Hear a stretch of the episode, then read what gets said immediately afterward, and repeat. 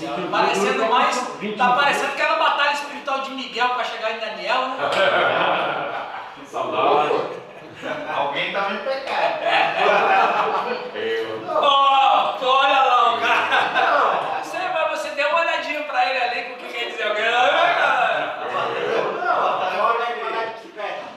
Irmãos, vamos fazer a nossa sese para dar sequência ao nosso curso sobre o Reino de Deus. É, vamos ler. Perdeu o lugar, Baiano. Perdão, Renato. Baiano já fez Mas o Baiano tá chique hoje, hein? Não, ele fez até a certa, pessoal, viu? Já. Rapaz, olha o como. médico. Chegou 7 horas da manhã? Chegou às 7 horas da manhã. Tava valendo.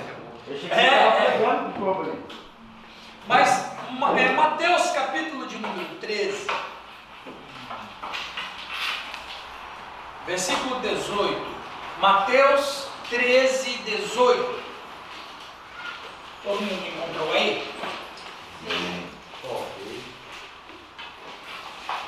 Diz assim a palavra de Deus: Atendei vós, pois, a parábola do semeador. A todos os que ouvem a palavra de Deus e não a compreendem, vem o maligno e arrebata o que lhe foi semeado no coração. Este é o que foi, este é o que foi semeado à beira do caminho.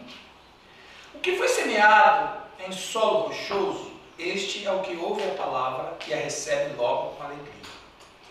Mas não tem raiz em si mesmo, senão antes de pouca duração, em lhe chegando angústia ou perseguição, por causa da palavra, logo se escandaliza. O que foi semeado entre os espinhos é o que ouve a palavra, porém os cuidados do mundo, a fascinação da riqueza sufocam a palavra e fica infrutífera. Mas o que foi semeado em boa terra é o que ouve a palavra e a compreende. Este frutifica e produz a 100, a 60 e a 30 por. Vamos orar? Senhor Jesus, obrigado por esta manhã maravilhosa. Senhor Deus, venha ministrar no coração da gente nesta manhã, através desse curso, que o reino de Deus esteja pulsando dentro de nós. Sim, Abençoa, Deus, esse tempo, nesta manhã, que venha trazer crescimento para nossas vidas, em nome de Jesus. Amém. Amém. Eu escolhi esse tema para a nossa SESI pelo seguinte. Esse é um texto muito conhecido de praticamente todos aqui. Mas quando a gente usa esse texto na interpretação, usando o reino de Deus como hermenêutica, uma chave hermenêutica, hermenêutica, a gente descobre umas coisas interessantes. Porque, na verdade, toda a escritura de Gênesis e Apocalipse, ela trabalha o reino de Deus. Toda ela. É que a religião e muitas questões vão ocultando a, a ideia do reino. Ok? Um, um teólogo e escritor do século XIX, o Gilbert Chesterton, ele dizia o seguinte: não é o bem, não é o mal que tem que ser explicado na história da humanidade. É o bem que tem que ser explicado. Olha que interessante. Ele fala na sua visão da vida e do homem, ele diz o seguinte: a partir do princípio que somos todos maus, por que, que existe o bem? Então é uma inversão de pensamento. Às vezes a gente quer explicar o mal, mas o, o Chesterton tinha razão. A gente tem que saber por que, tem o bem. Porque o mal é isso aí mesmo. Nós somos maus. Nós somos pecadores, uma raça caída. Vivemos num universo caído, o universo está morrendo. É, não há nada no cosmos que seja uma coisa que não tenha traço da queda. Tudo está em queda. Então o Chesterton ele fala: temos que descobrir por que, que existe o bem. Por que, que eu estou usando o Chesterton para começar essa nossa reflexão, essa nossa série? Porque quando o reino de Deus chega, ele chega para ocupar um espaço que está ocupado. O que está ocupado nesse mundo? O caos, a morte, a desgraça, a desobediência, o ódio. Então, quando o reino de Deus chega, Caio, ele chega se acotovelando para encontrar um espaço nesse mundo. E Jesus diz isso bem claro nesse texto. Você É porque talvez você não leu esse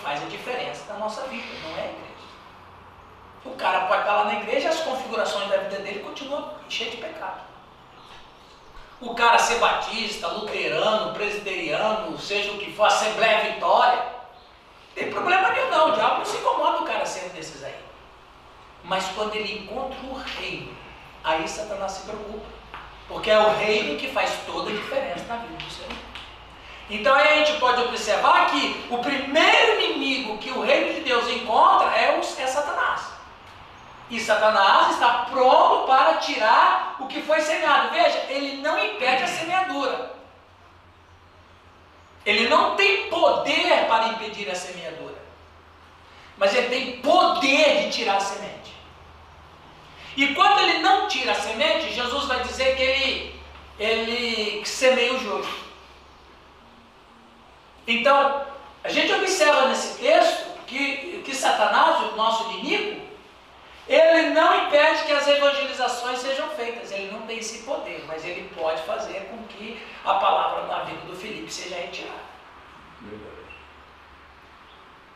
Porque a Bíblia vai dizer que o que vence Satanás é a Bíblia, porque ela é a espada, do Espírito. Então ele não pode vencer o reino, mas ele pode tirar. Não sou eu que estou dizendo isso, é Jesus que está falando. Se Jesus está falando, a gente não discute.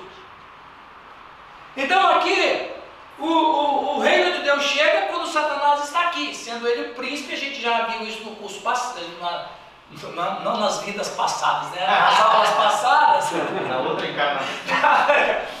né? Nós vimos aqui que o diabo, ele, ele cooptou o homem na rebelião e fez com que o governo que o homem, Deus deu ao homem, o reino que Deus deu para o homem, né? Nossos pais, Adão e Eva, deram para Satanás. Por isso que ele é o príncipe desse mundo. Então, o reino de Deus chega. E agora ele tem que brigar com o que está aqui. Então, aí é o Satanás. A outra coisa que o reino de Deus está brigando é no versículo de número 21, né, perdão, versículo 20.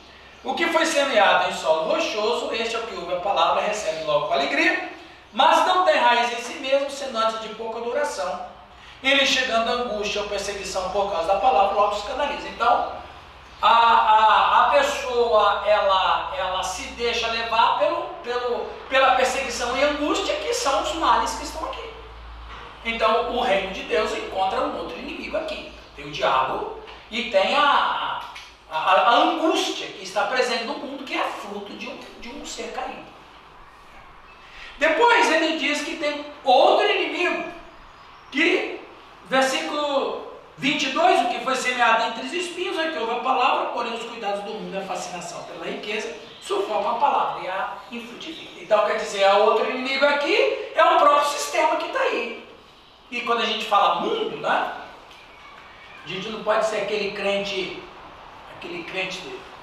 Ah, porque quando eu era do mundo, não quero, você agora é Big Marte?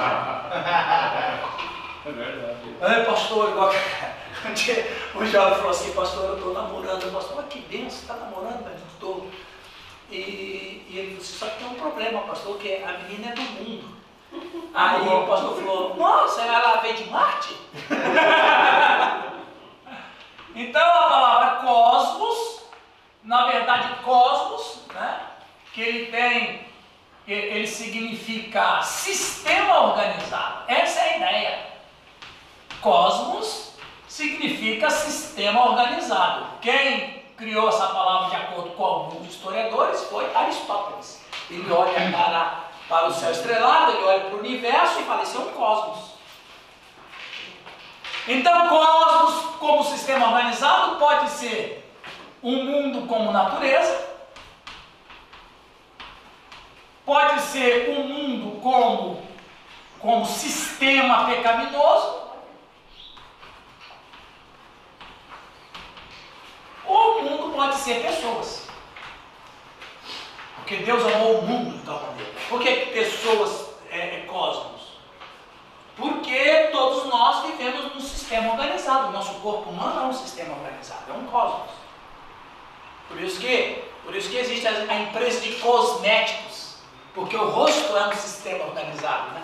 Então, ah, irmãos, Mas geralmente quando se trata desse sistema organizado aí, no caso, é, tem a ver com esse sistema organizado de todas as esferas, da mídia, Tudo, tudo. contrárias à palavra de Deus. não, sim, não, veja, sistema organizado Certo. Ou de forma neutra. Não, é- não, ele independe, de- é, você tem que fazer a leitura do contexto para descobrir que sistema é. Então, se você está estudando astronomia, então é um sistema organizado, que Aristóteles vai dizer é um cosmos. Então é um, é um conceito É um termo, é um conceito, genérico. é um conceito genérico. Se estiver estudando De- é, exatamente. Depe- dependendo do contexto, você descobre o que, onde que ele está inserido. Então, a natureza é um sistema organizado. Você olha a natureza, aí você estuda isso em cosmologia. Né? Daí você tem um sistema pecaminoso, que é não ames o mundo nem as coisas que há no mundo. Que é esse, essa ordem de pecado, né? essa, essa ambição, essa, ah, enfim, toda essa queda que é patente aos nossos olhos. A gente- a corrupção, etc, etc. Prostituição, tudo isso que. Sistema aí, corrupto que está aí. Que é não mesmo o mundo nem as coisas que há no mundo. E pessoas, né? Nós somos pessoas que fazemos parte desse sistema organizado. Então, Jesus chega e diz aqui: então o reino de Deus, quando chega, ele encontra o diabo, ele encontra as angústias e ele encontra um sistema organizado. Percebe? Então o que Jesus está dizendo? Jesus está dizendo o seguinte: o reino de Deus ele veio para dificultar o mal. O reino de Deus chega para dizer assim: ó, basta, acabou. O homem agora tem esperança. Não é mais assim. Né? Então agora acabou, acabou, acabou tudo o que o pecado oferece. O reino de Deus veio para trazer esperança. O reino de Deus vem para libertar. O reino de Deus vem para trazer libertação. O reino de Deus vem trazer promessa. O reino de Deus vem trazer fim aos males. O reino de Deus vem para trazer promessas de futuro, de esperança, de redenção, de remissão. Então, o reino de Deus chega para brigar com tudo isso. Ou seja, quando você lê aquele texto de Eclesiastes 3, quando diz assim: há tempo de guerra, tempo de paz, tempo de juntar pedras, tempo de espalhar pedras. Vocês conhecem esse texto? Esse texto é uma prova que tem uma coisa estranha acontecendo. Porque se você partir, Caio, do princípio que o pecado trouxe a desgraça, obviamente pela lógica humana, se o pecado trouxe a desgraça, não deveria ter nada de bom, eu não poderia ser feliz, eu não poderia conhecer o amor, a justiça. Inclusive, inclusive essa questão de justiça é interessante, porque Quem cunhou a palavra justiça para o mundo foi Roma. E na verdade, o homem nunca pode produzir justiça. O homem só pode promulgar leis. Porque justiça só um ser acima das leis pode promulgar. Como todos nós somos pecadores, o ser humano não tem condição moral de promover justiça, porque a justiça é, é, é, uma, instância que está acima do bem e do mal. Quem é que promove justiça mesmo? Deus. Mas por que, que Roma ensinou? Porque o César se achava Deus. Como se a justiça viesse dele. Como toda a civilização ocidental, a nossa iuris é romana, então nós trouxemos isso lá de César. E o que a gente chama de justiça, na verdade, não é. Aliás, inclusive, a própria nossa está totalmente corrompida. Então, por isso que não dá para dizer que a, a, a, justiça, na verdade, a gente pode promulgar leis, não justiça. Porque justiça só pode dizer quem, quem não peca.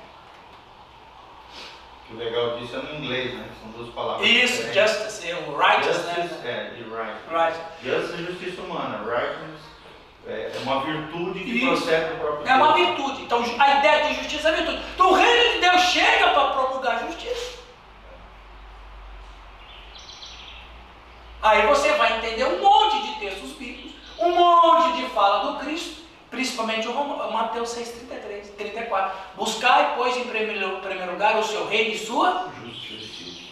Ou seja, procura fazer com que a sua vida esteja pautada de acordo com a justiça do reino de Deus. Agora, comida, bebida, isso é religioso que se preocupa. Deus dá o pão aos seus filhos quando eles estão dormindo.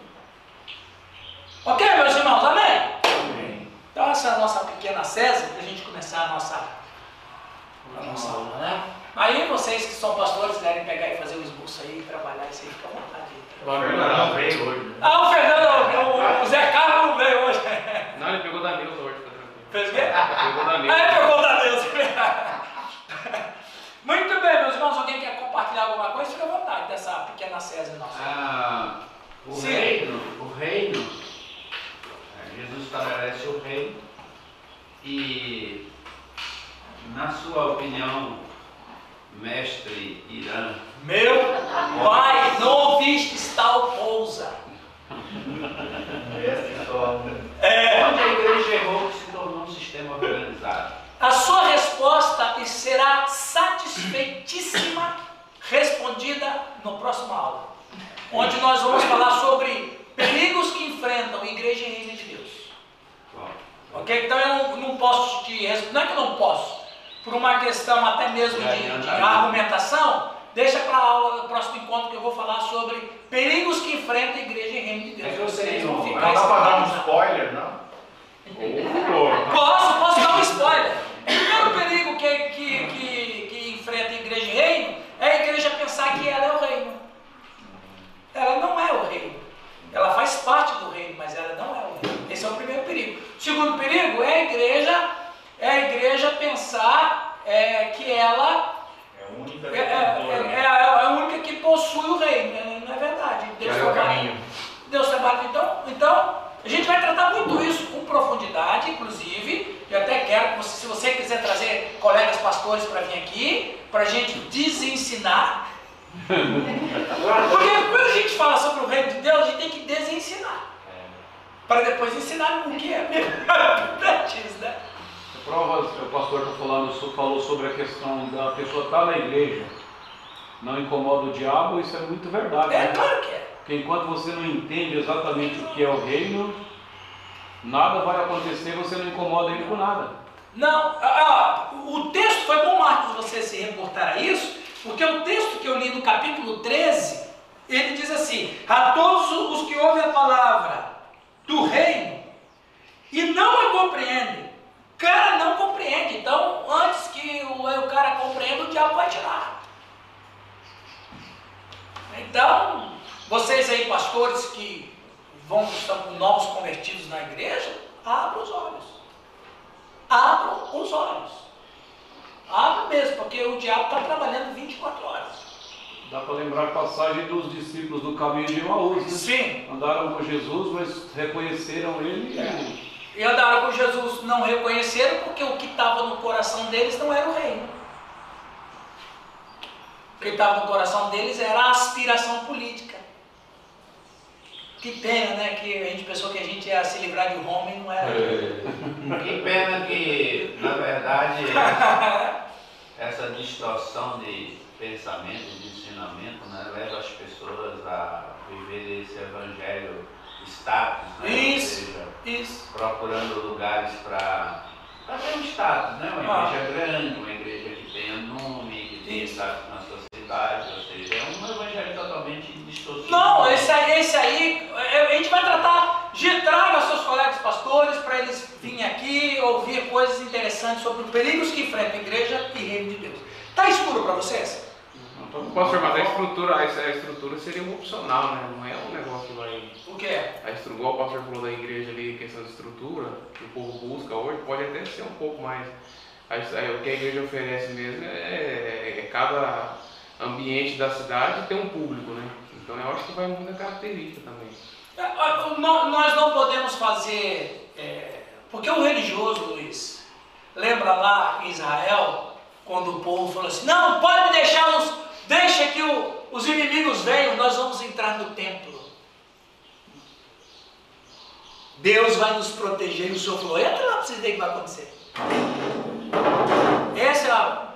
Mas a gente vai falar disso aí bem, bem certinho. É, outra coisa que eu entendo é que antes, é, antes da estrutura vem um mover de Deus, né? É, Não adianta nada você ter uma estrutura sem o mover de Deus, mas com o mover de Deus, automaticamente gera-se uma estrutura em Deus. Agora, cê- a gente. Foi bom, Luiz, você falar isso. Foi muito bom. Ah, você porque falar. no caso a pessoa, o que, que ela busca? Ela tem uma família, tem filhos, que tem uma igreja tem estrutura para criança, estrutura para mulher. Não, isso- isso aí não tem problema, cara. Hoje, a- o requisito hoje de uma igreja local hoje é tem que ser bem amplo. Pô, Né? Agora você se entende porque que a oitava tá pujante lá, cara? A Asa Leste, eu vou te contar. É, lá o cara não passa calor mais. Tá. Senta, senta no, num ban- numa cadeira confortável. Tem pastores. É fantástico. Água né? com gás, né? Cafezinho. Ah, mas o que é que é?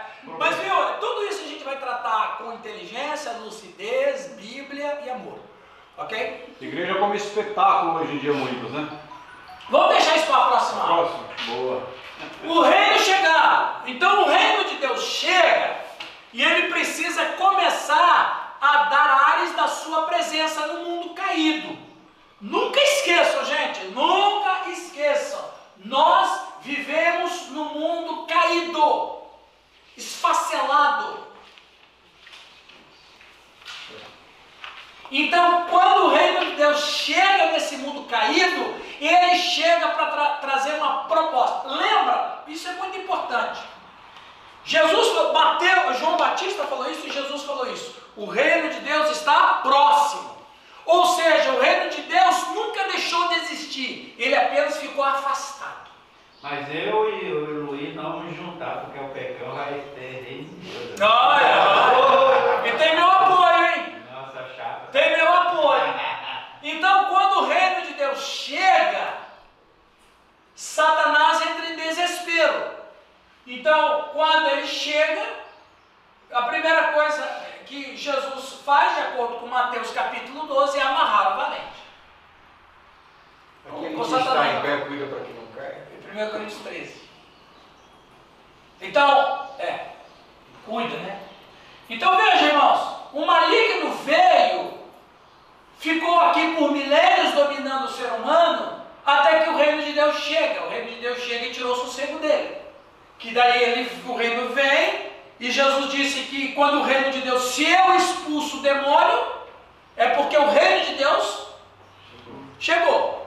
Então, quando o reino de Deus chegou, mas como assim chegou? Chegou na sua forma provisória.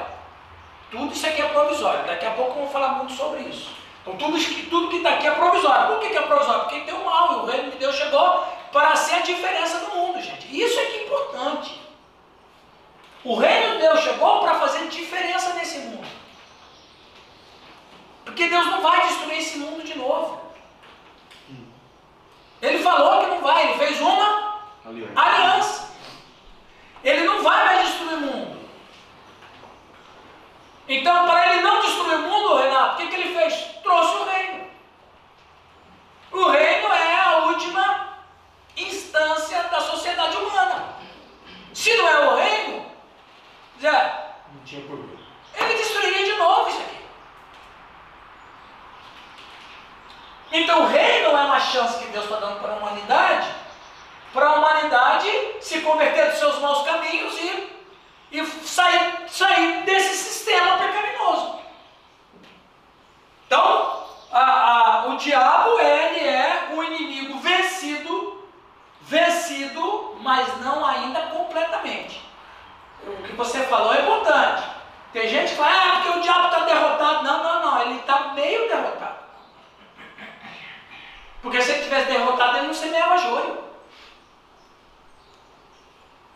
Então ele está meio derrotado. Ele só vai ser derrotado mesmo quando o Senhor voltar. Quando o reino de Deus for absoluto. Ele está condenado, mas não está ainda cumprindo a Não, sentença. não, exatamente. Por isso que Jesus vai vir como leão. Porque as pessoas gostam de cantar para o leão. Eu não, eu quero cantar para o cordeiro. Porque o leão não é para nós. O leão, o Cristo como leão, é uma figura para o ímpio, o diabo. Não é para o crente. Jesus não era o leão para nós. Para nós ele é cordeiro. Aliás, ele não vai vir para nós. Ele vai vir para acabar com a, civilização, a história da civilização caída. Então ele vai vir mais para os ele vai vir mais para os do que para nós. Essa é a lógica da volta dele. E só não, só não destruiu completamente a terra porque existe um poder que limita ele. Claro, claro, de claro.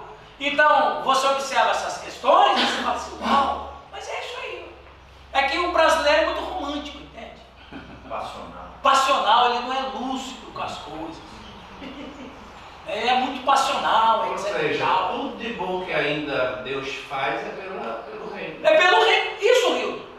Deus só não acaba com tudo por causa do reino de Deus que está aqui. A chuva é pelo reino. Tudo. E, e daqui a pouco eu vou dizer mais coisas do reino que talvez você não sabia. Então o reino está, o reino chegava. Jesus venceu o maligno. Não Ele, veja, ele venceu o maligno, Jesus venceu o maligno, mas o maligno ainda não está, não tem a derrota final. Você lembra lá, Gênesis 3,15, que o Senhor Jesus vai, vai fazer o quê? Mas não foi na cruz que ele pisou.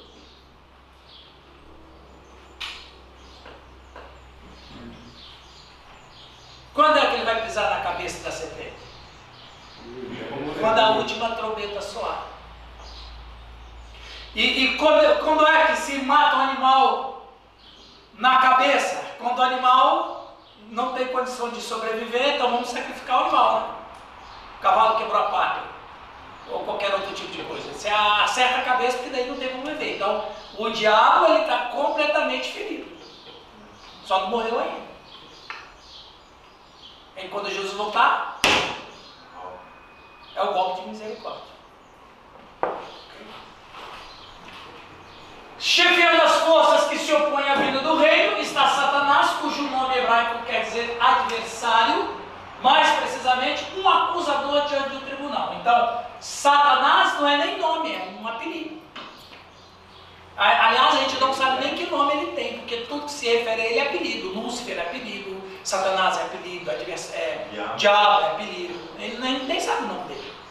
E eu, talvez seja um nome até muito bonito, né? Oswaldo.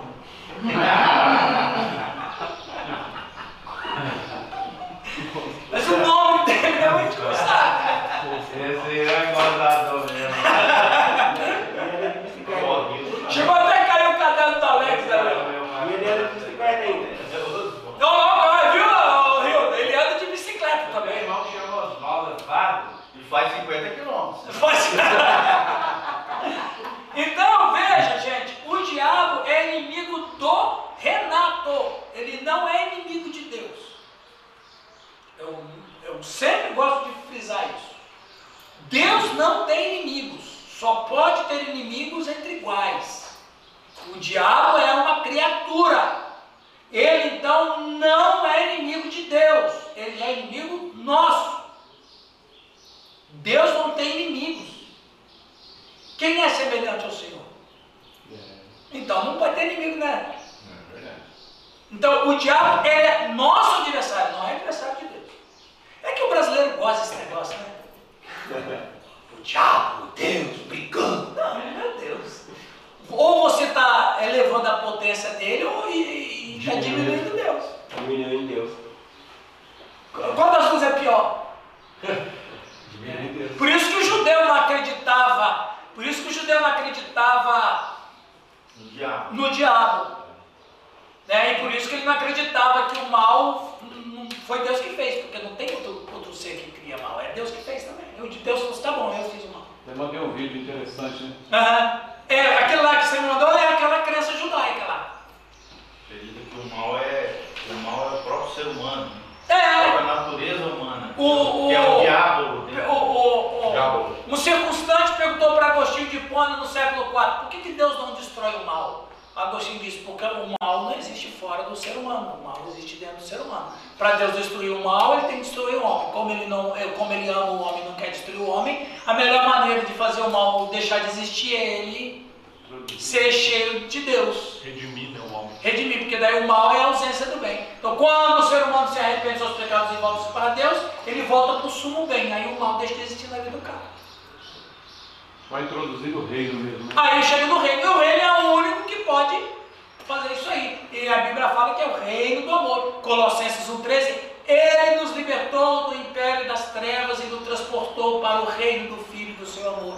É, Colossenses 1,13 é claro isso aí. Continuando. Jesus já tinha vencido o maligno na ocasião do deserto. O que estava em jogo naquele momento era o reinado messiânico, sendo inclusive uma das tentações, os reinos desse mundo. A gente já tratou isso aí, né?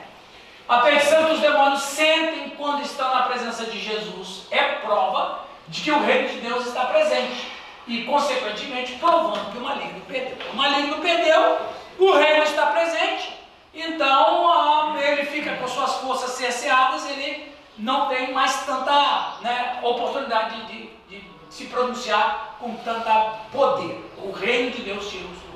Jesus operou milagres. Né? É, alguém lê isso aqui para nós, por favor? Jesus operou muitos milagres, prodígios e sinais. Atos 2, 22. Que provam que ele é o Messias anunciado, o Filho de Deus, o Salvador enviado por Deus Pai, e que o reino de Deus está presente nele e já está no meio de nós. Então, o fato de que houve curas, na verdade, daqui a pouco eu falo sobre isso, são sinais de que o reino está presente. No reino de Deus não tem doença. Por que, que ele, ele, ele também, o reino de Deus vence o diabo? Porque no reino de Deus, quando tiver absoluto, não tem o diabo mais.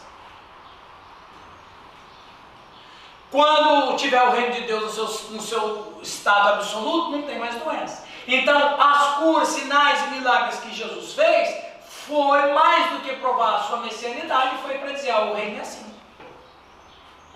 Quando o reino chegar desse jeito, não tem doença mais. Então, é essa a ideia. A operação desses sinais milagrosos, que pode ser ocasião de escândalo para alguns, tem por objetivo convidar as pessoas a crerem em Jesus e nas suas palavras.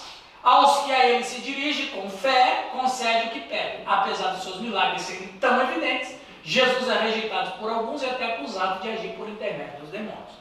E na verdade, quem falou isso foi quem mesmo que disse isso? Os os fariseus, os sacerdotes, que não se converteram, porque na verdade é, é aquela lógica comunista. Acuse do que você é. A lógica comunista é destruir o caráter de alguém. E o que, que eles, falando que Jesus tinha demônio, o que, que eles estão querendo com isso? Colocar em discreto. Des- colocar em descrédito a pessoa dele. Eu posso até dizer assim, ó, eu posso chegar e dizer assim, ó, o Giovanni, ele é um cara que não dá para confiar. Eu ouvi dizer uma vez que ele deu um desviozinho lá na igreja, financeiro. Pronto. É. Se 10 caras acreditarem em você, os oito vão voltar a acreditar, mas dois não vão acreditar mais em você. Então a lógica de desconstruir a pessoa é assim. Lembra lá do muro de Neemias? Que o, o, o- o Tobias disse, é uma raposa vai destruir isso aí. É colocar em crédito que o cara faz o que o cara é. Então os caras dizendo assim, ah, ele tem demônio. Aí Jesus não deixou barato, né? Então ele diz, se eu expulso demônios, agora vamos na lógica, vocês são tudo burrinho, mas eu tenho amor com vocês, tá bom? Então vamos na lógica. Aí é como se ele falasse assim, ó, daqui a uns séculos vai vir um homem chamado René Descartes e ele vai inventar o pensamento cartesiano. cartesiano. Vamos na lógica cartesiana. Se eu expulso demônio pelo próprio poder do demônio, seu reino está dividido. Qual reino que vai sustentar-se quando ele está dividido? Olha. Então vocês são burros, né? Porque na verdade Jesus causou um alvoroço entre eles. É que eu não vou entrar nesse detalhe porque não, não interessa. Ok? Muito bem, então é assim. O Novo Testamento entrega, emprega três termos para designar os fatos extraordinários de Jesus: dunamis, poder, semeion, sinais, terá, prodígios. Alguém lê para nós esse slide? A cura que Jesus operou no passado e ainda opera é um sinal de que ele quer o homem na terra, que se converta e que traga aos outros homens a cultura do reino de Deus, e assim estabelecer o reino de Deus na terra. A cura é um remendo que Deus faz, pois a pessoa vai morrer em algum dia no futuro. Veja, a cura que Só- Deus faz volta ao anterior, rapidinho.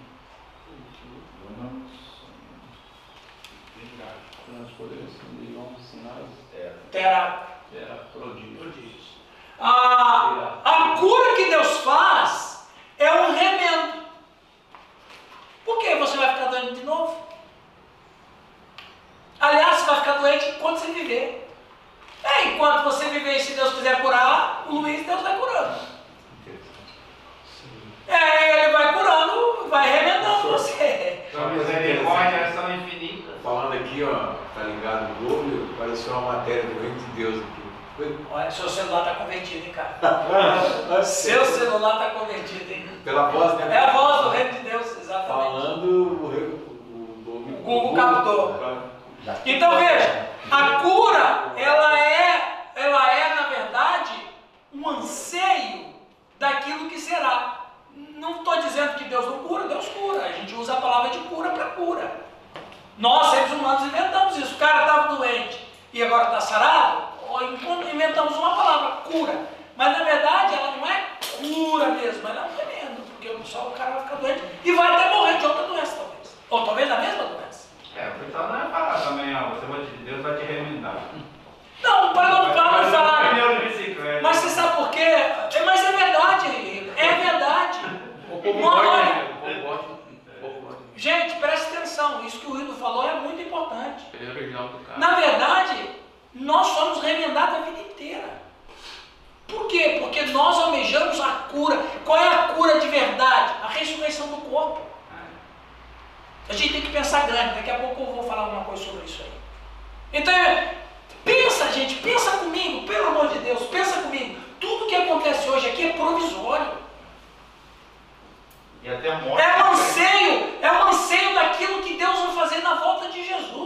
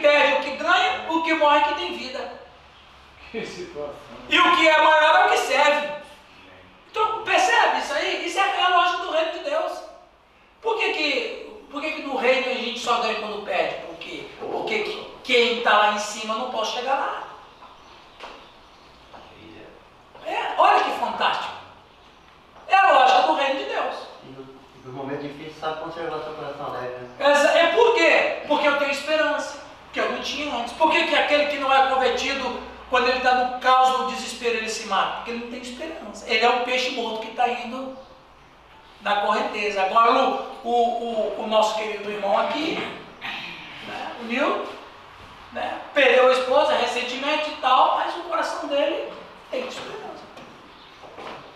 A gente passa as agruras que passar, mas é passageiro. A gente que é pastor sofre muitas vezes calúnia, difamação. Ótimo que eu estou sofrendo isso. Se o meu Senhor sofreu, eu não vou sofrer. Mas as pessoas não veem assim. Não, mas nós temos que mudar essa visão para é, eles. É, é, isso é terrível. Viu, viu, Rio? Você tem que passar essa visão, o Giovanni tem que passar essa visão, eu tenho que passar essa visão. Todos nós, pega esse curso que você está fazendo, leva para sua comunidade, transforma a sua vida lá, cara. crentes comprometidos com o Evangelho, com o reino de Deus, que você não vai ter dor de cabeça. Né? Pastor, Sim, meu só voltando a. Nós somos remendados em vez de curados. Não é campanha da igreja, irmão, campanha do remendo. Cara, se você fizesse do jeito que o brasileiro gosta, essa criatividade, venha na campanha do remendo. Se você tem 50, você vai ter 100 naquele dia. Porque todo mundo vai querer saber que negócio de remendo é esse. Aí você prega a cura e fala, ó, você quer ser curado de verdade mesmo? Nunca mais ficar doente? Entre no reino de Deus através de Jesus de Nazaré. Acabou, cara. Põe do remendo e fica top. Né? É verdade. Correr Ô curioso. Luiz, dá pra ler isso aqui, Luiz? Tô na piscina no Aí você faz uns remedinhos e entrega pro povo. Ó, não, deixa eu melhorar a sua ideia. Faz de repente em venda, não. Vende por 5 reais. Não, vender não. Vai. Ô Luiz, vê logo. Vender não. Rapaz, se tivesse alguém por aí escutar isso aqui, o cara, né, lá na- na- no programa dele da televisão, ele vai vender os remendinhos. O cara tá querendo entender de coisa, pra quem, pra quem vende feijão milagroso, vender remendinho Tem, Aí escreve assim, na oitava toma já vem vender a folhinha de oliveira. Lê logo, Luiz. Tem que escrever ser tu remendado. Luiz, leia aí, por favor. Lê logo, senão eles desviam. Jesus, que não veio abolir todos os males da terra, libertou ainda assim certas pessoas dos males terrestres da fome, da injustiça, da doença e da morte, entendendo assim que, quando chegar na altura da realização final do reino de Deus, todos esses males irão Antes desaparecer. que o Luiz continue, isso aqui que é a grande questão importante da nossa vida. A volta de Cristo é, é a última ação de Deus na história caída do homem. Onde tudo será restaurado. Continua, Luiz. Aliás, Jesus operou sinais messiânicos, veio para libertar os homens da mais grave das escravidões, a do pecado, que os entra, entrava em sua vocação de filho de Deus e causa todas as suas escravidões humanas. Exatamente. Então, por que que fala sinais messiânicos? Porque naquele reino, quando o Senhor voltar a segunda vez para é, restaurar tudo, é o Messias, é o ungido que fez isso. Essa é a nossa expectativa, né? E deve ser a nossa expectativa. Essas curas eram sinais da vinda do reino de Deus e anunciavam uma cura mais radical. A vitória sobre o pecado e a morte pela ressurreição de Jesus. Na cruz, Cristo tomou sobre si o peso do mal e tirou o pecado do mundo. É. A presença do reino era evidente, tanto dos milagres como na pregação de Jesus. E pelo seguinte fato, os milagres foram vistos e a pregação ouvida. E assim tornou-se claro que o reino de Deus estava presente. Mateus 4, 23. Alguém pode ler para nós? Mateus 4, 23, Mateus 9, 35 e Mateus 3, ó, Mateus 3, 16 eu já li. Mas Mateus 4, 23. Alguém pode ler para nós? 9,35. Leia lá. E percorria Jesus toda a Galileia, ensinando nas suas sinagogas e pregando o evangelho do reino, e curando todas as enfermidades e moléstias entre o povo. Pregava o evangelho e curava. E não curava e pregava o evangelho. Ele pregava o evangelho E curava. e curava. Qual é a ligação que ele faz da pregação do reino com a cura? No reino, quando tiver absoluto, é assim. Não vai ter doença mais. É, o, o ato de cura nem era um, um- ato ativo, né? Porque a mulher do fluxo de sangue, ela que tomou a atitude né? de, de tocar por conta da fé que ela tinha, e ela foi curada. Porque ela tocou alguém que representava a presença do reino de Deus. Né? Então não foi Jesus que olhou para ela e falou: "Ó, Eu vou te curar. Ele não apresentou a cura, ele carregava a cura. Por quê? Porque ele é do reino de Deus. Ele é o reino, sinalizava reino o de reino Deus. Então, o que, por- é, exatamente, Caio. Ela toca nele porque ela tocou no reino. No reino não tem doença. Entendeu? A lógica da coisa? No reino não tem doença. Se tocar não exatamente chegou e tocou, na verdade, né? Ela, ela, ela tocou nele no sentido de que ele tem alguma coisa que está me atraindo. O que, que atraía nela e atrai em todos? O poder do reino, a presença do reino. Ele tocou ela. A virtude do reino. A virtude do reino, o poder do reino, a presença do reino, a lógica do reino, a a essência do reino. Porque a doença, ela é uma consequência do que é pecado. Como o reino vai abolir o pecado, então não tem doença, fica tranquilo. Ok, falamos já sobre isso aí. Agora, isso aqui que eu quero terminar. Ó, toda nossa expectativa de restauração total está na volta de Cristo e na ressurreição dos mortos. Gente, a ressurreição dos mortos é a grande expectativa nossa. Meia ler os outros referências de Mateus 4. Ah, é? Quem que pediu para ler Mateus 4? Eu vou ler 4, 23, 9. 4, 23. Quem lê para nós? Não, alguém já leu. Já leu, já leu. A 9, 35. 9, 35. É isso mesmo. E percorria Jesus todas as cidades e aldeias, ensinando nas sinagogas deles e pregando o evangelho do reino e curando todas as enfermidades e moléstias entre o povo. Exatamente. Eu vou falar disso daqui a pouquinho, vamos falar um pouquinho mais sobre isso. Agora preste atenção no que você vai ler agora. Gente, isso é que Nilton chegou na hora certa, Nilton. Agora, agora a aula vai começar bem.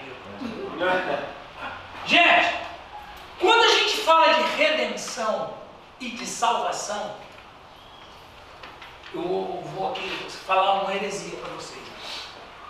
Quando a gente fala de redenção e salvação, nós,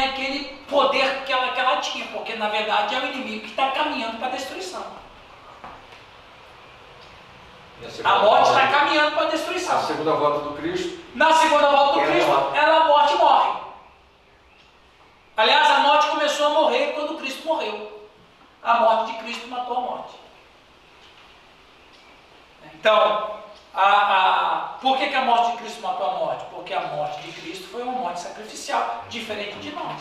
Alguém fala bem assim, ah, mas, mas ah, Cristo morreu. Sim, mas ele, a, a morte dele é diferente da minha. Eu morro por causa de quê? Por que, que nós morremos? Por causa do pecado. E por que, que ele morreu? Se ele não tinha pecado. Ele morreu porque a morte dele foi sacrificial, foi totalmente diferente da minha morte. E olha que coisa, como Oswaldo falou, e olha que paradoxo. No reino de Deus, eu só posso ressuscitar se eu morrer a morte de Cristo. Quando é que você morre a Quando é que a gente morre a morte de Cristo? Quando você mata o seu eu. logo já não sou Eu, Eu. quem vive. Mas essa é a morte de Cristo. Foi em Cristo. Entendeu, gente? Então, ah, quem é que vai ressuscitar? Quem crê no Senhor? Tá, é quem crê no Senhor, mas mais do que quem crê no Senhor, quem vai ressuscitar é quem morre a morte de Cristo. Ele mesmo disse isso, né? Paulo também vai dizer isso. Que é necessário morrer em Cristo para ressuscitar como ele. Então, quando a gente para para pensar no futuro, gente, a volta de Cristo é mais do que a gente imagina, meu Deus. Quando a gente não ensina o Evangelho na sua totalidade, a gente engana as pessoas e fazem elas viverem uma parte do Evangelho. Isso. E no dia da chamada final que elas vão descobrir Exatamente. elas nunca estiveram no reino. Eu só corrijo a palavra que você usou, a gente engana. Porque na verdade a gente não engana. A gente ensina pela metade. Não, pode ter com a gente. Ou às vezes compreende, né? Você disse. Alguns são, Cara. alguns é de propósito mesmo. Ah, não, alguns é. Ah, isso aí com Porque eles querem serem amigos da sociedade Isso. do Egito. No Egito não existe lugar pra gente. Não existe, exatamente. Agora, sua palavra foi excelente. É isso aí mesmo. Quando Cristo voltar, por que que, por que, que olha, os, os discípulos, depois, de 30 anos depois que eles foram entender o reino de Deus, Pedro não entendia o reino de Deus, Tiago não entendia o reino de Deus, nenhum deles entenderam o reino de Deus, só Paulo que entendeu, só Paulo que entendeu, e Estevão, que eu falei sobre ele na última aula. Os caras foram entender o reino de Deus 30 anos depois. E aí você vai ver que Pedro mesmo vai dizer, e, e todos quantos amam a sua vinda. Quem é que pode amar a, amar a vinda de Cristo? Quem entendeu Do reino. o reino. É, Porque quando a gente entende o reino, a gente está louco que realmente a volta dele seja.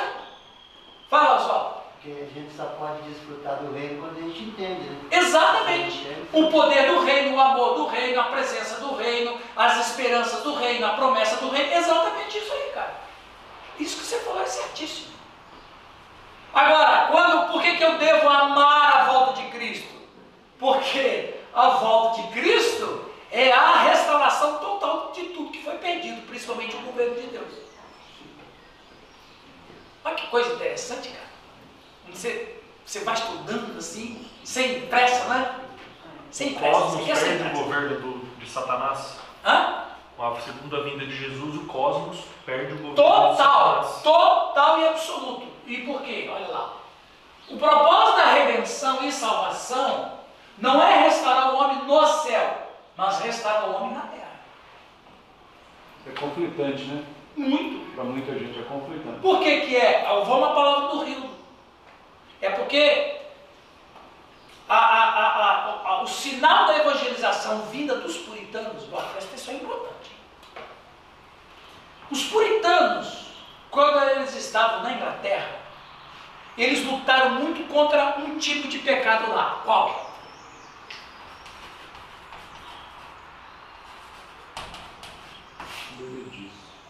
Os caras eram alcoólatras na Inglaterra. Até hoje, né? Até hoje. É, existe a cultura é isso? A cultura da bebida é muito forte na Inglaterra.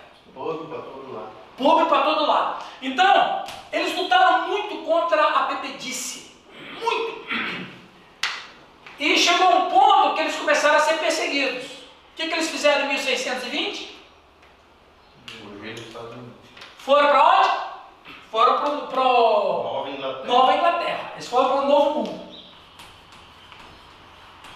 Então, qual era a cultura dos, qual era a cultura dos puritanos? Eu tenho que me afastar do mundo, aceitar Jesus para ir para o céu.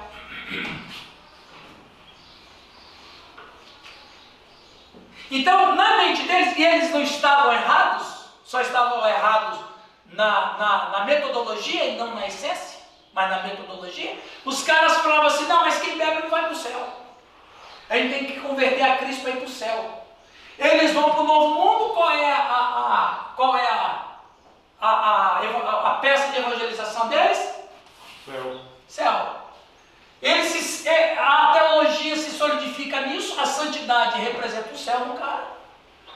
O- quando começou as grandes navegações missionárias, eles vêm para o Brasil. O que, que todos os, os missionários americanos pregam aqui?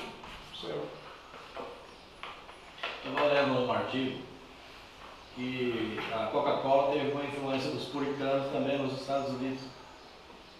Né? Porque eles pegaram essa, questão aí da bebida. Aham, O aham. americano também bebia também, é. Claro, sim, sim. Entendeu? Então eles desenvolveram a Coca-Cola, mas influenciados também pelo- pelos puritanos. Exatamente. Olha, isso é uma informação interessante. Ó. Tá vendo que o artigo dele confirma a- a- a- o argumento aqui que eu trouxe da história. Então, a história se confirma, né? Então o que acontece? Os, os caras vêm para o Brasil, o que, que eles pregam? Você tem que aceitar Jesus para ir para o céu. Mas é o contrário, o céu é um brinde. Aliás, o céu não é nem a nossa morada. E para encorpar a ideia do céu, aí se criou: o céu é o destino final. Né? Ué, se o céu é o destino final, que que gente- que, que a gente vai ressuscitar então? Tá pra viver no céu.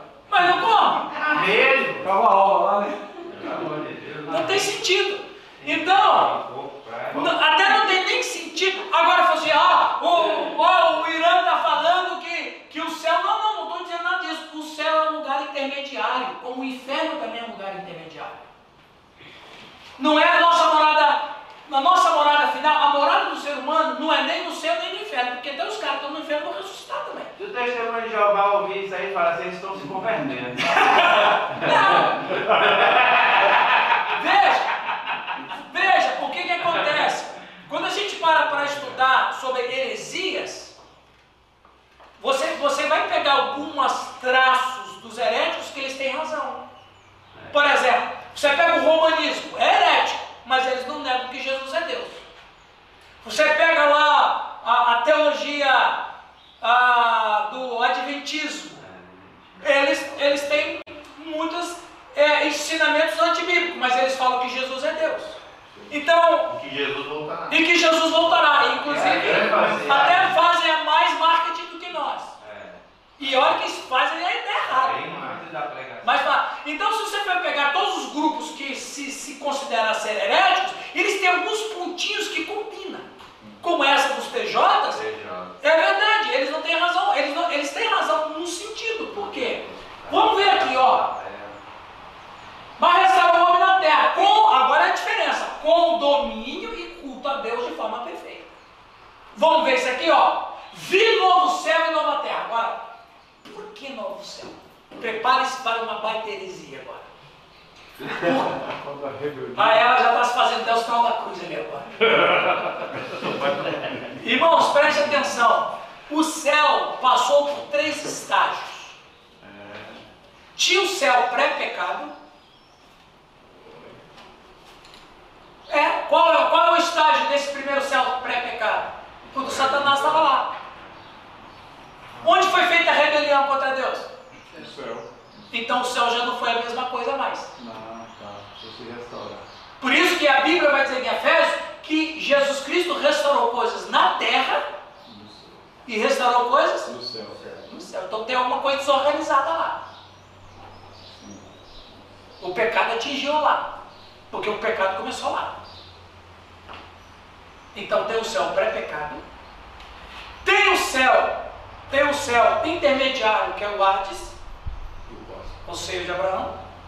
E tem o céu pós-pecado, que é esse aqui. Por isso que a Bíblia fala o quê? Tem uma coisa diferente, o céu vai passar por transformação também. Por quê? Por que, que senão João vai dizer novo céu? É lógico, quando você estuda a história bíblica, você vai ver que o céu passou por um processo de pecado. Uma rebelião, né? A rebelião foi lá. Quando fala da destruição da terra, não é que ela vai acabar. Não, ela vai ser renovada, exatamente assim como o céu, em alguma esfera do céu, não onde Deus habita, mas em alguma esfera do céu, onde é que Satanás tem o seu trono? Regiões nas regiões celestiais, que Paulo no grego vai dizer no éter. São os três céus, né? É, exatamente. É os três céus. Firmamento, regiões celestiais e o terceiro céu que é o trono de Deus. Exatamente. Então quer dizer, tem coisa no céu que o Cristo também vai ter que consertar. Por isso que João diz, vi novo céu. João não entendeu nada. Ele só viu. Só para constar que existe. Só para contar que vai acontecer alguma coisa. Então, vi novo céu e Nova terra. nova terra. Pois o primeiro céu, o primeiro céu já passou. Por que, que a gente nunca parou para pensar nesse versículo? E sabe por que a gente não lê com atenção? Porque eu prefiro acreditar no que as pessoas estão ensinando. Eu não tenho preguiça de estudar. Mais prático. É mais prático, muito, muito mais fácil. Mas vai estudar. Viram no céu, pois o primeiro céu e a primeira terra passaram. Por quê? Porque o primeiro céu e a primeira terra foram corrompidos pelo pecado. Onde o pecado atingiu, a volta de Cristo vai trazer o quê? Restauração. Diabo fez um estrago. hein? Fez. E o mar já não existe. Apocalipse 21, 1. Ó, gente, nós estamos indo para o cafezinho, né? Alguém lê para nós esse slide? Enquanto tudo e todos os homens não forem submetidos ao reino de Deus, e enquanto não houver novos céus e nova terra, nos quais habita a, a Justiça. a justiça, a igreja peregrina, igreja na terra, auxiliada e guiada pelo Espírito Santo. Espírito Santo, continua a aguardar a realização final do reino de Deus. Veja, na verdade, o que, que a igreja militante tem que, tem que viver e pensar e estabelecer a sua vida? Aqui. Eu tenho que esperar, é, enquanto não chega, eu vou vivendo para Jesus e vou, e vvou estendendo o reino de Deus à, medida que eu prego o Evangelho, à medida que eu prego o Evangelho, eu vou estendendo o reino. E quanto mais pessoas que converter a Cristo são pessoas que vão estar no reino, e essa é a minha aspiração. Mas quem é que sofre? Qual é o crente que sofre? Quando o crente só fica olhando para essa terra. Paulo vai dizer em Romanos 8 e 18 o quê? Alguém lê para nós? Romanos 8 e 18. Aí você vai entender por que ele disse tudo posso naquele que me fortalece. Lá, o que, que diz Romanos 8 e 18? Porque para mim tenho por certo que as aflições desse tempo presente não são para comparar com a glória que em nós há de ser revelada. E o que, que, o que, que estimulava o apóstolo Paulo? O reino de Deus que será absoluto. Por isso que o cara não estava nem aí, o cara sofreu de todo lado, continuou pregando o evangelho, o cara é apedrejado, continuou pregando o evangelho, o cara vai preso, continuou pregando. Por quê? Porque ele tinha uma grande expectativa.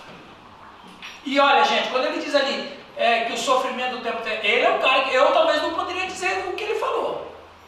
O sofrimento do tempo presente, porque em comparação a ele eu não sofri nada. Nem, talvez aqui nenhum de nós sofreu o que ele sofreu. Por causa de Cristo. Então o cara fala com categoria. Ah, eu sei o que eu estou falando. Por isso nos incentiva a continuarmos mesmo diante dos, das acusações. Exatamente, continua firme, porque vale a pena. Porque aquilo, o que, quando o reino de Deus for absoluto, vocês vão ver que glória que é. Eu estou querendo ir para lá mesmo. Então, Então- quando a pessoa aceita Jesus, é o princípio da conversão. É o princípio, exatamente. O cara, o cara que é, converte a Cristo, ele deu o primeiro passo para a restauração. Ele, ele agora converteu Verdadeiramente, quando ele estiver no reino. no reino. Agora ele, o reino está nele, ele está no reino, ele está feliz. Deus vai mudar a vida dele, a perspectiva dele, o pensamento dele, a ideia dele. Ele vai fazer parte da igreja, como o corpo de Cristo, aquela coisa toda. Para, mas a vida dele vai sempre pensando na redenção final. Pastor, Sim, meu querido? essa, voltando só um pouquinho sobre os puritanos, Ah, que pregavam contra exatamente os exageros do bebedice. aham. Nós pregamos hoje, Também. mas é pecado na Bíblia. Olha, todas as coisas me são listas, mas nem todas me convêm. Sim. Todas me são listas, mas não me deixarei dominar por nenhuma delas. A, a gente entende que o princípio da bebida é destruidor. Né? Isso é, lógico, é um assunto que vai muito, Sim. muito debate, mas alguém pode beber uma coisa aqui, beber uma coisa ali. Ah, fica à vontade. Agora, a palavra eu, eu benedice entendo- já é o exagero. então, eu entendo o seguinte, que aqui nós temos um, um, um- um irmão né, que na sua vida pregressa, antes de convencer a Cristo, esse sujeito aí pergunta para ele depois por quê. Ele te conta. Não, eu também já fui. eu Não, mas também você já foi, né? tentando, assim, tô tentando ajudar e me justificar. É entender, porque assim, eu não vejo como um pecado que às vezes as pessoas perguntam. Na Bíblia, posso te dizer que a bebida é um pecado? É. É pecado? Não, se você falasse que a Bíblia é a Bíblia, não, não existe um versículo que é pecado, mas existe tanta questão cultural, existe tanta questão de lapso de tempo, de outra questão de bebida também, existe a questão da própria essência da bebida, como é que ela era, como é que é agora, como é que foi, como é que não é. Então, Agora, como ele disse, a bebedice é o, é o exagero. Tudo que é exagerado na vida. Mas partindo, partindo, do é princípio, partindo do princípio do sacerdote e também dos levitas, eles não bebiam bebida alcoólica, nem fermento, bebida fermentada, nem nenhuma bebida forte. Né, Então, eu- só bebida misturada. Eu ainda sou desse princípio. Eu acho, na minha concepção, o servo de Deus ele não deve beber. Não, com certeza. Ele não- eu, eu também sou dessa, dessa ideia Tá que a bebida, ela, ela, ainda mais na questão cultural. Olha aqui, ó, foi bom que você falar mais. Ela não é. Olha aqui, pessoal, essa pergunta dele foi boa porque vai entrar nesse, nesse slide aqui, ó. O Giovanni, lê para nós ali. Foi no café, né? Os cristãos, como membros vivos da igreja, num trabalho de discernimento, segundo o O cara Espírito beber Santo, devem saber distinguir entre o crescimento do reino de Deus e o progresso da cultura e da sociedade em que pertencem e fazem parte. Pausa. Preste atenção, gente. Esse slide aqui é muito especial e responde um pouco o que o Marcos falou. Veja. Deve saber distinguir, o cristão deve saber distinguir entre o crescimento do reino de Deus e o progresso da cultura e da sociedade. De que maneira? Por exemplo, você sabe que no mundo ocidental, um dos pilares da sustentação da sociedade ocidental é o conceito judaico-cristão. Por exemplo, liberdade de expressão, ah, direitos humanos, mas direitos humanos de verdade, não esse direito humano da esquerda, o direito humano de verdade, direitos humanos, Fraternidade. fraternidade, Igualdade. educação, ah, saúde. E tudo isso é herança da fé cristã. Por quê? Porque a fé cristã, ela está encharcada do reino. Isso significa o quê? Que uma sociedade, para ter progresso, ela precisa ter nas suas bases princípios do reino de Deus. Mas eu não estou falando aqui do cara se converter, não é isso. Vamos aqui ser pé no chão. O Giovanni, termina de ler, por favor. Como distinguir não é sinônimo de separar, logo a vocação do homem para a vida eterna não suprime, antes reforça seu dever de acionar as forças do reino de Deus e os meios recebidos do Criador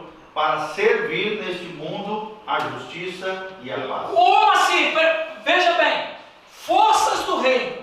O que, que eu quero dizer com forças do reino? Que forças são essas? Que forças são essas? São todas as forças que vão servir para o progresso e a autopreservação do ser humano. Que forças são essas? As leis, o Estado, mas o Estado justo. O Estado, a- a- as escolas, hospitais,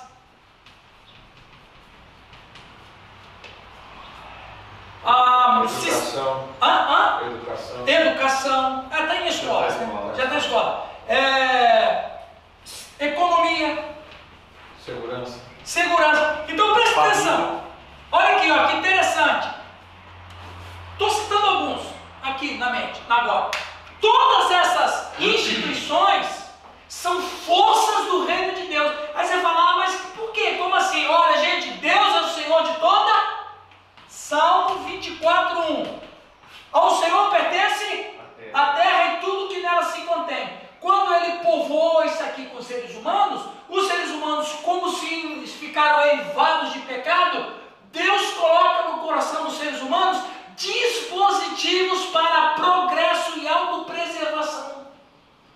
Então, tudo que for para progresso e autopreservação da sociedade são forças do reino de Deus. Não tem nada a ver com salvação, não tem nada a ver com redenção, não tem nada a ver com isso. Mas é um outro estágio do reino de Deus. O reino de Deus no seu sentido espiritual, que só funciona através da conversão a Cristo, do qual a igreja é a agência principal, e, os- e o reino de Deus no seu sentido temporal, onde organiza a vida dos seres humanos para que eles não se autodestruam. Forças do reino. Sociedade. Sociedade. Mas a gente tem que ser crente em que na igreja dele ele tem que ser fé inteligente. E ele tem que ser mesmo. Então, todas essas questões, e por que, que a igreja, como instrumento do reino de Deus espiritual, deve se enfiar em tudo isso aqui? Porque ela faz um trabalho completo, velho. Ela sinaliza o reino. Ela sinaliza o reino. Essa Preste atenção, meus irmãos. Vou fazer uma pergunta para vocês. Motorista existia 200 anos atrás? Não, existia. O motorista faraó, né? É, se você for fiz- é, fizer uma busca, você vai ver que existem centenas de novas profissões que não existiam nos anos passados. Por quê? Porque à medida em que o homem vai progredindo, Deus vai renovando a humanidade com novos talentos. Né? Então, os talentos e as aptidões, elas vão sendo natos no ser humano, que Deus vai concedendo, para que à medida que haja progresso, por exemplo, o Caio. O Caio trabalha com marketing. Foto. É, Foto. Não tinha foto do Zé, depois dos irmãos Lumière, que veio, mas antes disso, 250, 500 anos atrás, não tinha foto mesmo. Então, à medida que foram, foram descobrindo por Deus, então Deus foi dando novos talentos. Por quê? Forças do reino de Deus. Para o quê? Progresso e autopreservação da sociedade. Os irmãos estão entendendo bem isso aqui? Por isso que aí você vai. Como é que o reino de Deus vai mudar a cultura? O cara pode não ser convertido a Cristo, mas ele tem um estado justo. Leis justas. O cara pode até não converter a Cristo, mas ele não vai mentir mais. Ele não vai trapacear mais. Ela não vai mais passar rasteira, não. Entenderam? Então, mesmo que essas pessoas não se convertam a Cristo, mas o reino, quando entra nelas, muda. Eu quero terminar essa, essa primeira parte. Você não tem noção do que foi a fé cristã no século I. A gente não tem noção. Porque aqueles primeiros irmãos ficaram tão encharcados do reino de Deus, inclusive, eu tenho um tema de aula, essa você não pode perder. O reino de Deus é a realidade brasileira. Essa aí vai mexer com vocês, hein? Quando? Tá? Vai mais pra frente. Arrasta pra cima e se inscreve no canal. Essa aula sobre o reino de Deus e a realidade brasileira é muito interessante. Eu preparei uma aula muito carinho para vocês. Então veja, quando a gente, quando a gente vai, vai observar o, o século I, o em Atos capítulo 16, se eu não me engano, 17, é, é, a turma foi e prendeu Jason, lembra do texto? Eles foram procurar uns cristãos e não acharam lá, e aí eles disseram: esses que têm transtornado o mundo chegou aqui. Então preste atenção, o que foi o reino de Deus no século I? Agora eu quero dar uma invertida na história. A fé cristã, ela bagunçou o mundo no século I. O reino de Deus atrapalhou muito a sociedade no século I. Vamos lá.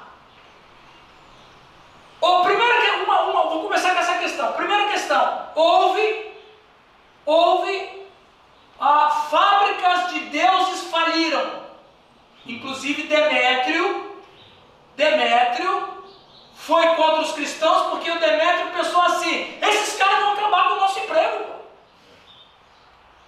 Pô." Lembra lá do, quando é, é Demétrio excita uma grande confusão contra, contra os apóstolos? Esses caras vão acabar com nós estão pregando contra ídolos. Veja, quando o reino de Deus chegou, aqueles cristãos ficaram cheios do reino de Deus, faliram a- a- as fábricas dos deuses. Você sabe que falir uma indústria, o que, que gera? Desemprego. Gerou desemprego, atinge o quê? A economia. Muitos sacerdotes perderam o emprego, porque os cristãos não iam mais para os templos, eles iam para as casas.